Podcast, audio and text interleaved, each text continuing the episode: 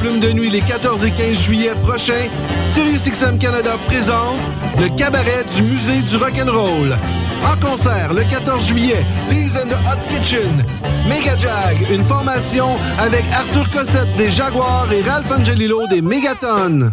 Bloodshot Bill, Buddy McNeil and the Magic Mirrors, Sonny Duval, Bad Uncle, les Delaware Chucks et pour terminer cette soirée, mon oncle Serge. Et le 15 juillet, on vous convie pour un après-midi de danse drette sur la rue Sainte-Catherine avec Is and the Tree Alley Cats, les Hillbilly Rockets ainsi que les Indésirables.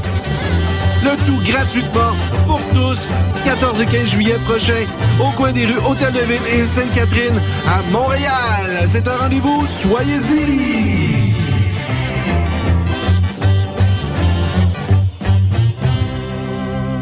Cet été, il y a une nouvelle star à Oshiaga. Mais elle n'est pas née dans un sous-sol ni dans un combat de DJ. Elle a fait ses débuts dans un garage et a conquis des millions de fans autour du monde depuis. Et même si elle fait courir les foules, elle a jamais tourné le dos à la rue. C'est la nouvelle Spark de Chevrolet. Venez la voir performer au concert Oshiaga présente Plaster le vendredi 13 juillet. Rendez-vous à sparkentrenscène.com pour les détails. Chevrolet, à Oshiaga est fier de l'être.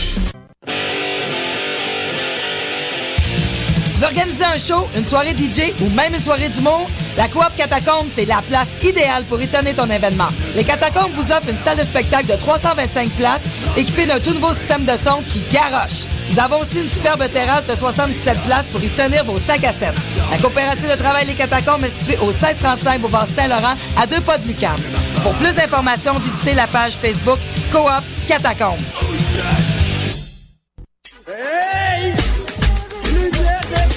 Lumière Reggae Choc FM présente les soirées Midnight Sound avec Creole Soldier Sound System.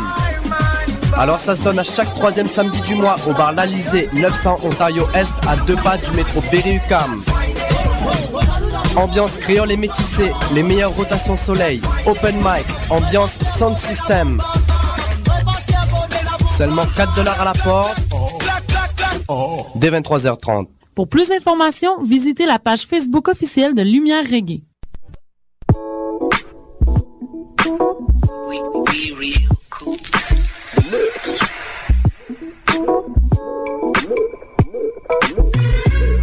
Vous écoutez Choc FM, l'alternative urbaine.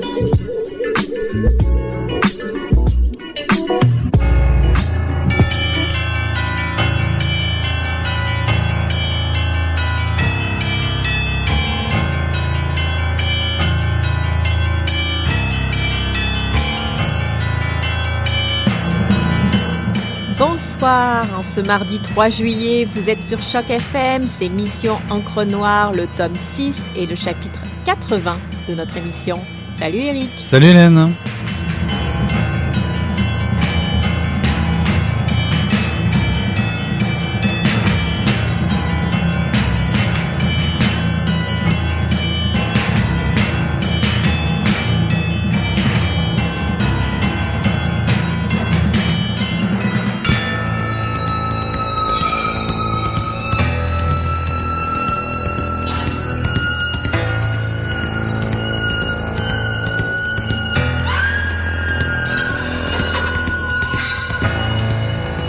L'Amérique est une mauvaise idée qui a fait du chemin. C'est ce que j'ai toujours pensé et ce n'est même pas une image. J'aurais dû dire l'Amérique est une mauvaise idée qui a fait beaucoup de chemin. Une idée qui a produit des routes interminables qui ne mènent nulle part. Des routes coulées en asphalte ou tapées sur la terre. Dessinées avec du gravier et du sable. Et tu peux rouler dessus pendant des heures pour trouver à l'autre bout à peu près rien. Un tas de bois, de tôles et de briques et un vieux bonhomme planté debout en travers du chemin qui te demande Vas-tu ben dire qu'est-ce que tu fais, qu'est-ce que tu viens faire ici? L'Amérique est plein de routes perdues et d'endroits qui ne veulent pas vraiment qu'on s'y rende. Ça prenait des fous pour tracer route, ces routes et des fous pour habiter au bout et des fous.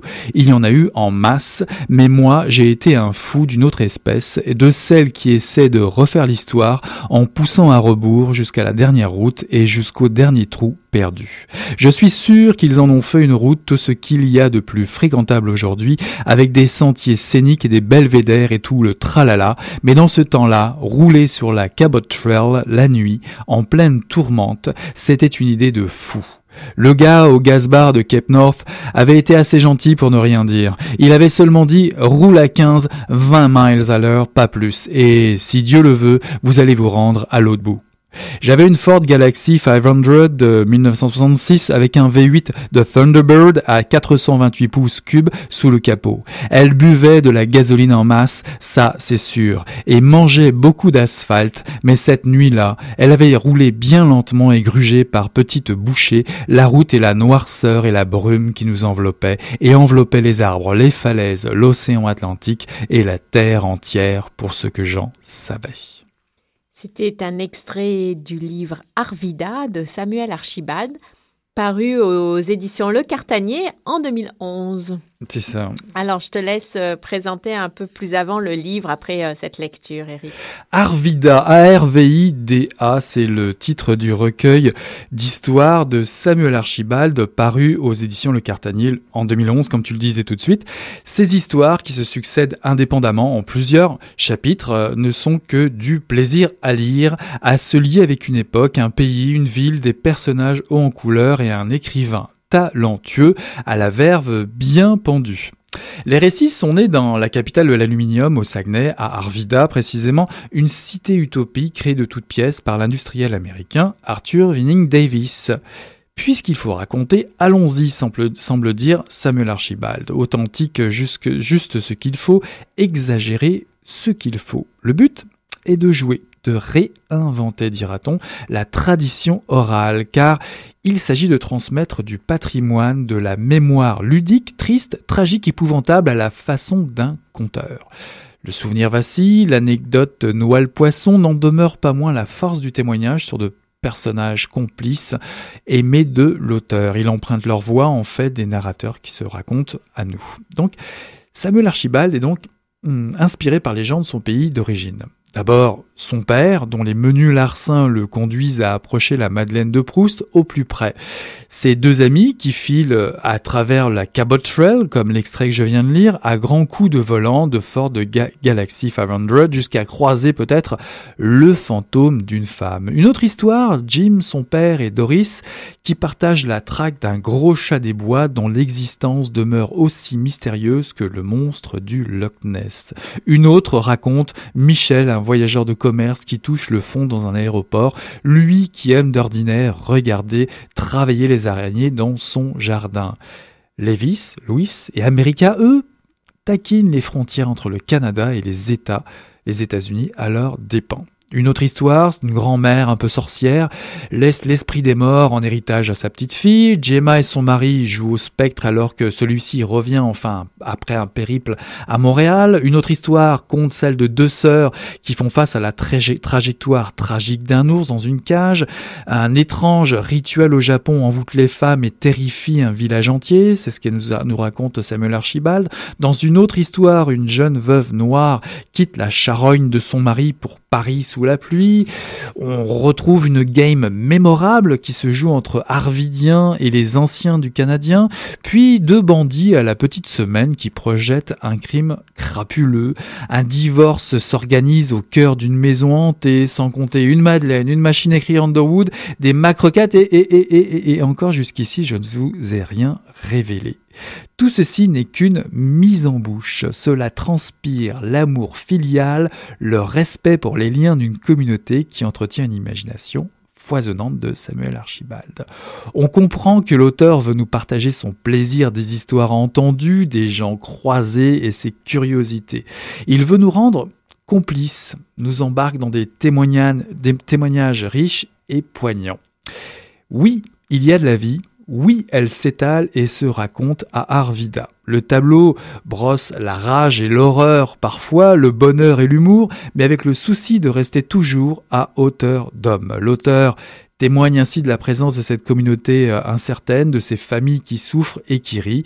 Cet héritage et cette fierté d'appartenance semblent se bonifier avec le temps. En tant que lecteur, on est pris à témoin par, euh, Samuel Archibald. On devient aussi en quelque sorte le dépositaire de l'héritage et de, de, sa parole à travers ce magnifique roman. D'ailleurs, Arvida de Samuel Archibald est lauréat du prix des libraires 2012 et a été finaliste du prix des collégiens 2012.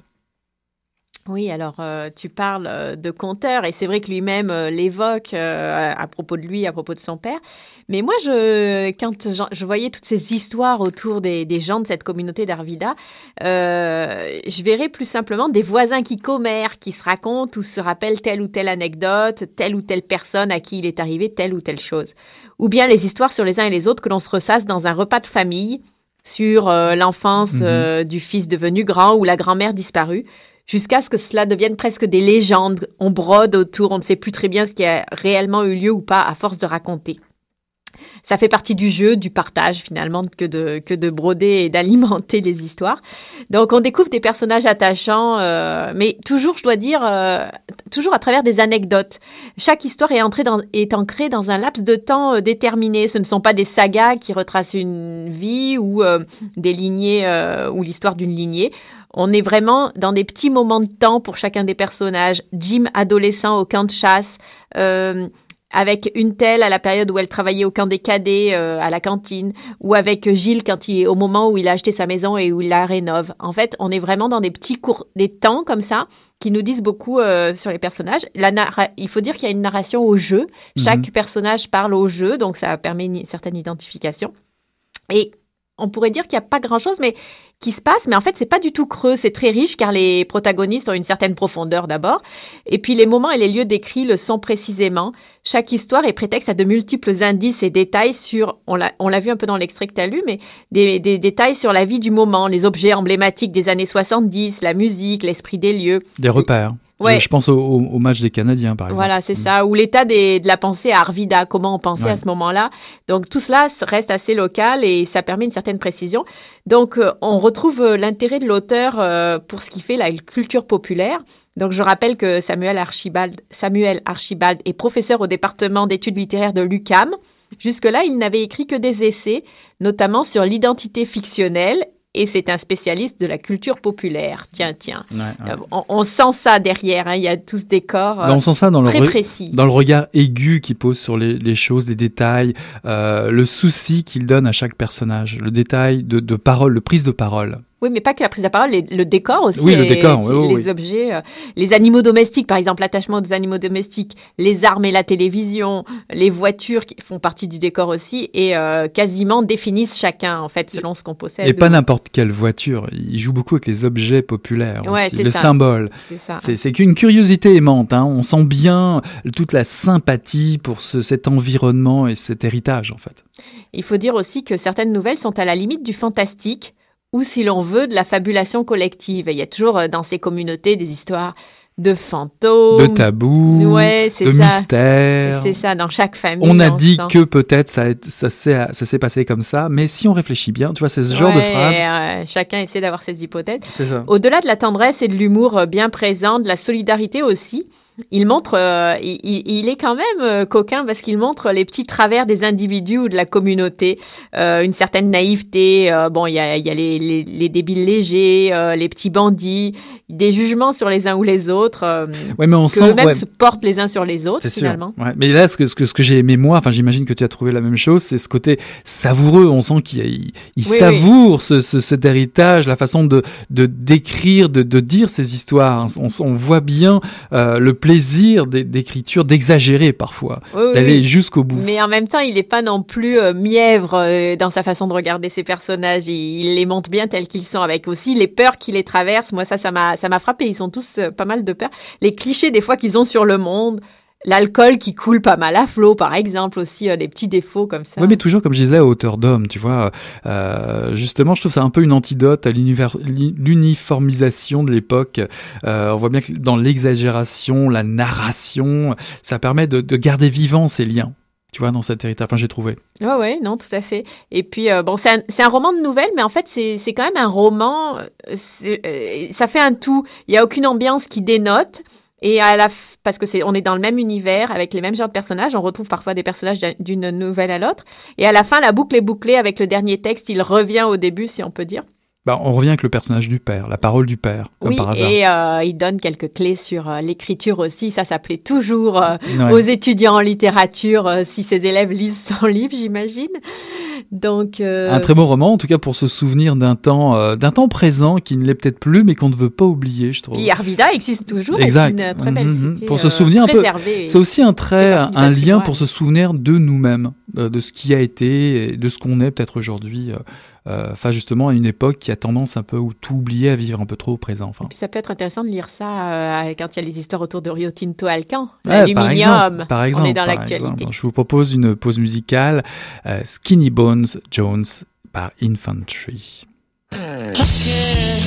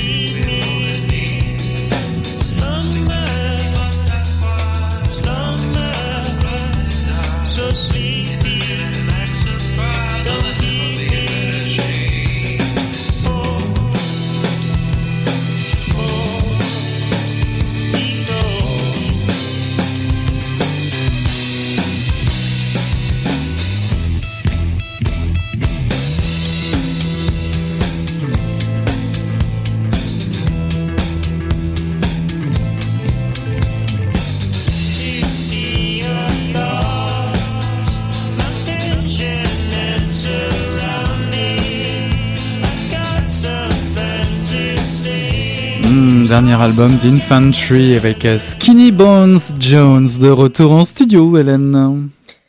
Alors, nous allons écouter euh, une entrevue avec euh, l'auteur de notre livre vedette de ce soir, donc Samuel Archibald, qu'on a rencontré dans une ruelle de Montréal. oui, oui, dans une ruelle un peu venteuse. Ça, ça se calme après, mais ça commence un petit peu avec, on entend un peu le vent. Euh, c'était après une conférence du Off Ciel. Le, c'était le Off du euh, de la, je sais plus ce que ça voulait dire. Ciel, ça veut dire euh, conférence interuniversitaire des ça, étudiants en littérature. Donc il donnait une conférence là, puis donc on en a profité pour faire une entrevue. Donc on écoute Samuel Arch- Archibald. Bonsoir. savoir quel livre euh, tu lisais en ce moment, si tu en lis là, je suis en train de lire V pour Vendetta parce que j'en parlais ce soir. Puis euh, je lis euh, Sur la route 132 de Gabriel Antil chez Liotrop qui vient de sortir. Et si tu avais quelque chose à dire à l'auteur, à Gabriel Anctil par exemple? Je lui dirais continue ton bon travail. C'est assez chouette comme bouquin en fait. Nous on fait une table ronde euh, ensemble demain euh, chez Gallimard. Je l'ai jamais rencontré. C'est drôle parce qu'on est avec Dickner. C'est sur la représentation des régions dans la littérature. C'est assez chouette parce que lui c'est le contraire de moi. En fait c'est un Montréalais qui un jour en a eu un peu marre et est allé se promener en région puis en a ramené un roman. Donc il y a une différence. Ça symbolise pas la même chose. Moi c'est un milieu dont je suis parti que j'aime bien où je retourne, mais envers lequel je suis parfois un peu plus euh, je dirais pas critique, mais il vient de là, donc euh, on juge, alors que pour lui, c'est vraiment un espace de liberté presque kerouacien où on va se promener, où on est dans la liberté totale, donc je trouve que le contraste est intéressant. Ce soir, c'est une soirée spéciale littérature contemporaine. Ta préférence ces derniers temps plutôt littérature contemporaine ou les classiques qui reviennent souvent? Les classiques, j'y reviens l'été, on dirait. Vous savez, je suis un prof de littérature populaire, donc mes polars, je les lis dans l'année et je les enseigne. Donc l'été, j'ai tendance à retourner dans les trucs assez exigeants, tout ça, parce que c'est ça qui me change du boulot, curieusement. C'est une drôle de perversion des valeurs dans mes lectures. Dans l'année, je suis très contemporain, très rentré littéraire aussi. J'essaie de voir ce qui se fait tout le temps. Tu es un lecteur de polar, tu connais Jean-Bernard Pouy, j'imagine. Il a sorti un dictionnaire où il critiquait l'expression polar versus l'expression roman noir. Qu'en penses-tu? Peut-être que roman noir me plaît plus. Mais je pense qu'en même temps, c'est toute une filiation. Je pense que c'est à ça que sert le genre, c'est-à-dire, dépendamment de comment on décide de le nommer, ça crée des corpus différents, puis ça crée un regard différent aussi. Donc, je pense que ce que me permet roman noir comme filiation avec les Américains, Ahmed Chandler, tout ça me plaît plus que polar, qui est déjà un titre un peu plus marketing, je dirais, sans a priori. Aurais-tu commencé par les classiques américains? Dans la bibliothèque de mes parents qui faisaient leur cégep début des années 70, c'était les grandes années, je sais pas pourquoi, de Hemingway, Steinbeck et compagnie qui enseignaient beaucoup. Ça fait que, oui, j'ai commencé étrangement beaucoup par les Américains puis par les Russes. Donc, j'ai lu Dostoïevski avant de tomber dans Zola, Stendhal et compagnie. Est-ce que tu as un moment et un endroit préféré pour lire? Avec le boulot de prof, avec le boulot de papa, c'est toujours du temps volé, donc je finis par lire un peu en clandestin euh, le soir. Quand je me réveille la nuit, des fois, je vais donner un biberon, puis je reviens lire un chapitre. Mais c'est chouette parce que on dit toujours qu'on n'a pas le temps pour lire, mais en fait, c'est ça, c'est qu'il faut prendre le temps pour lire et idéalement le voler un peu en pirate. Est-ce que tu t'es déjà caché pour lire? Non, je pense que non, en fait. Je viens pas d'une famille où c'était mal vu ou d'un milieu où c'était mal vu. Ça fait que je l'ai toujours fait pas mal au grand jour, euh, mes lectures, même les plus illicites, je dirais. Est-ce que tu t'es déjà interdit de lire certaines choses? Non, vraiment pas, parce que par la force des choses, comme j'enseigne la culture pop, euh, je pose pas de jugement sur les objets, donc non, je m'interdis pas de lire jamais. Puis j'aime mieux porter un jugement après plutôt qu'avant, parce que je travaille sur des objets, justement, sur lesquels on a tendance à poser beaucoup de jugements a priori, ce qui me plaît pas en général. Les lecteurs tombent dans le polar ou le roman noir euh, comme on tombe en religion. Aurais-tu une anecdote euh, ou un tournant dans tes lectures? Dans les lectures de polar, je me rappelle qu'à ma première session d'université, ce qui commence à remonter à loin, euh, j'avais trouvé ça très très difficile parce que je débarquais de la Cambrousse, je débarquais de Chicoutimi.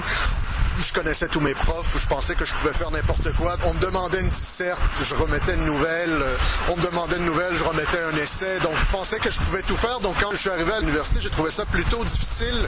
Et comme j'avais pas le moral, il y a mon euh, parrain qui est un grand ami qui à l'époque m'avait filé justement un coffret à la série noire qui venait de sortir de tous les romans de Jérôme Charin, qui est un écrivain de Brooklyn, qui est un de mes écrivains préférés. Et je suis tombé là-dedans et ça m'a vraiment sauvé. Ça m'a remis dans mes lectures et dans le plaisir de les faire. Pense aujourd'hui encore, Charin est un de mes auteurs préférés. Est-ce que tu abîmes tes livres ou est-ce que tu en prends soin? Je les abîme au-delà de toute mesure. Je suis pas un amoureux de l'objet, même si j'ai ma petite section bibliophile dans la bibliothèque où il y a des pléiades un peu. Quitte à les racheter, je pense que c'est comme ça qu'on travaille le texte. Et en général, de toute façon, j'ai pas de note page, j'ai un crayon quand je lis un livre. C'est un truc que j'adore de toute façon quand je rencontre des gens qui font la même chose que moi, de repasser sur la lecture de quelqu'un qui a laissé ses traces dans le bouquin. Je trouve ça vraiment génial. Et tu un rat de bibliothèque? Euh, Écumes-tu les bouquineries? Es-tu plutôt un acheteur J'ai eu la chance d'avoir beaucoup de potes libraires. Je faisais ben, pas le sale boulot, mais le, boulot de rat de bibliothèque à ma place. Donc je finis par être un ami de libraire plutôt docile. J'aime sortir des trucs que je lis tout le temps parce que je relis beaucoup. Donc la solution pour moi, c'est toujours d'aller voir un libraire puis dire surprends-moi. Est-ce qu'un livre, ça se lit seul, à deux, ça se partage? Ça se lit seul en général. Je lis beaucoup avec ma copine, mais ça devient rapidement un cauchemar. C'est-à-dire que lire le même livre en même temps, on finit souvent par acheter deux copies. Donc j'ai beaucoup de livres en double comme ça parce que ça devient pas gérable de partager le bouquin. Et euh, est-ce que la littérature, ça se transmet? Ben, moi, je pense que ça fait vraiment partie de ce qui fait que j'adore être prof en général. Ce qui fait que j'adore enseigner aussi euh, au premier cycle, donc au bac, dans les certificats où les gens sont encore beaucoup dans la découverte et moins dans la spécialisation. J'adore enseigner au cycle supérieur aussi, mais au bac, il y a ce côté-là. Puis quand je vais voir les collégiens aussi, il y a ce côté-là de dire on arrive avec euh, pas des gens qui sont vierges totalement, mais qui ont beaucoup moins d'a priori et à qui on peut transmettre euh, des grands plaisirs de lecture. Et mon trip, c'est souvent justement donc par rapport au polar, c'est dire vous êtes sur Millennium, allons voir ce que faisait Ahmet. Ah, bon, on parlait de Pouy, euh, mon grand plaisir quand je donne roman policier, c'est toujours de faire deux ou trois cours sur manchette, puis de- d'exploser les gens sur le néo-polar, qui est complètement autre chose. Donc ça, c'est chouette aussi, cette filière-là. En fin de compte, ça sert à quoi de lire? Moi, la réponse que je fais toujours à ça, elle est par la négative. Il n'y a pas une dictature au 20e siècle. Il s'est pas amusé à faire des autodafés et à brûler des grandes piles de bouquins. Donc, ça doit bien servir à quelque chose si tous ces salauds-là en ont si peur que ça. Lire. c'est tous ces salauds. Enfin bref. Lire en clan. J'imagine, j'imaginais juste lire Ça en doit bien servir ça à doit, quelque ça doit chose. bien servir hein. à quelque chose. Mais puis, euh, j'imaginais aussi lire en clandestin entre deux, deux biberons euh, manchettes. Je me disais qu'on aurait peut-être dû lui demander euh, quelle, quelle, était la qualité de ses cauchemars ou de ses rêves. On devrait peut-être lui offrir. Jaïl les bébés le, le dernier. Ceci est une autre conversation à Donc, venir. Je, je remarque aussi quand il dit l'été, donc quelques petits conseils aux auditeurs. L'été, si vous lisez des choses faciles dans l'année, l'été revenez au classique. Euh, et puis euh, volez du temps, prenez le temps pour lire. Ah, C'est pas le premier. Hein. Je me souviens d'Alain Ulysse Tremblay qui lui euh, se promettait de relire, je crois, l'Odyssée. C'est ça, les- durant son été, ses vacances. Euh, moi, je voulais dire une chose encore euh, sur Arvida. Je trouve qu'il y a quelque chose des nouvelles de l'Américain Raymond Carver. Ah ouais. Dans ce, ces histoires qui n'en sont pas, comme il dit euh, Samuel Archibald, mais transposées au Québec. Il est une autre Amérique. Et Carver nous décrit euh, les États-Unis, euh, l'Amérique anglophone. Et là, c'est comme s'il nous décrivait l'Amérique francophone à travers des, des individus qui la constituent et décrit par le menu des situations douloureuses, étonnantes ou cocasses. Des moments qui paraissent insignifiants, mais de prime abord, mais qui sont des virages dans la vie des protagonistes. euh, Ouais. Ou alors, ou alors des comme. repères. euh, Ouais. Ou alors comme chez Carver, euh, trouver l'ordinaire dans l'histoire extraordinaire ou dans des personnages plus grands que nature, on retrouve l'ordinaire. C'est ça que j'aimais Ouais, bien chez c'est Carver. à partir de ça. l'ordinaire, euh, ça n'empêche pas que les histoires soient, soient extraordinaires, c'est ça. Et je trouve qu'il s'en dégage pour moi, comme après la lecture de Carver, une, une certaine nostalgie, celle d'un milieu ou d'une époque ou que je n'ai pas connu, même si on a tous en soi des, des histoires de famille. Et euh, aussi, ça nous rappelle euh, si on a des liens avec euh, certains villages ruraux. Euh, Est-ce que j'ai le temps pour une petite Oui, brève tu as le ou temps pas pour vraiment? une petite brève. alors, je voulais rappeler à tout le monde que même si euh, la grande saison des salons euh, est passée, ça se passe plutôt le reste de l'année, en été, il se passe quand même des choses, et notamment les dixièmes correspondances d'Eastman. Donc, Eastman, c'est dans les cantons de l'Est, comme vous le savez. Et cette année, elles ont lieu du 9 au 12 août. Euh, donc, euh, et le thème, c'est le bal des lettres et des arts. Ah, Alors, ouais. je sais Tout pas. c'est ça, ce que recouvre le thème, le bal des lettres et des arts, donc les dixièmes correspondants d'Isman du 9 au 12 août. Euh, et cette année, vous- chaque année, il y a un livre qui est mis en vedette et qui circule dans le village euh, euh, au hasard des rencontres et des échanges entre lecteurs et lectrices. Et cette année, ce sont euh, euh, 75 copies du livre Il pleuvait des oiseaux. Ah. On y revient, de Jocelyne Saucier, euh, qui, se, circuleront euh, entre... Ouais, euh, un livre qu'on aura déjà présenté, qui nous aura suivi depuis au moins le Salon du Livre de Montréal de cette année. Voilà, c'est bah, fini pour Mission Encre Noire ce soir. On a passé un très bon moment avec vous. Et devinez quoi? Ben, on vous attend pour la semaine prochaine. Exactement. Salut, Hélène. Eric. Bye.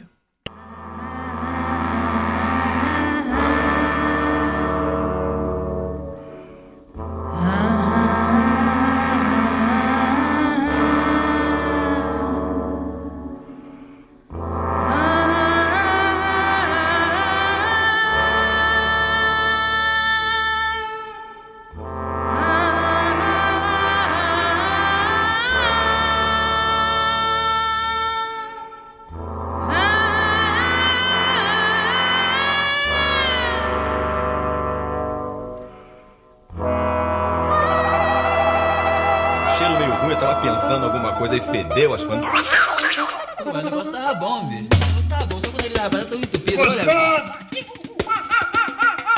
Quem diria, hein? Greta Garbo acabou de irajar, hein? É, mas eu tava falando pra você, né? Depois que eu passei a me sentir, aí o negócio ficou diferente. Jorjão, Vai, garoto! fala a verdade. Isso tá bom. Não, nem a cerveja que eu não sei. Ô, Ciro, tira a mão do meu bolso. Agora um arame, um arame ia pegar dentro, ia pegar um gordurame depois, um arame não ia mal. hein? Come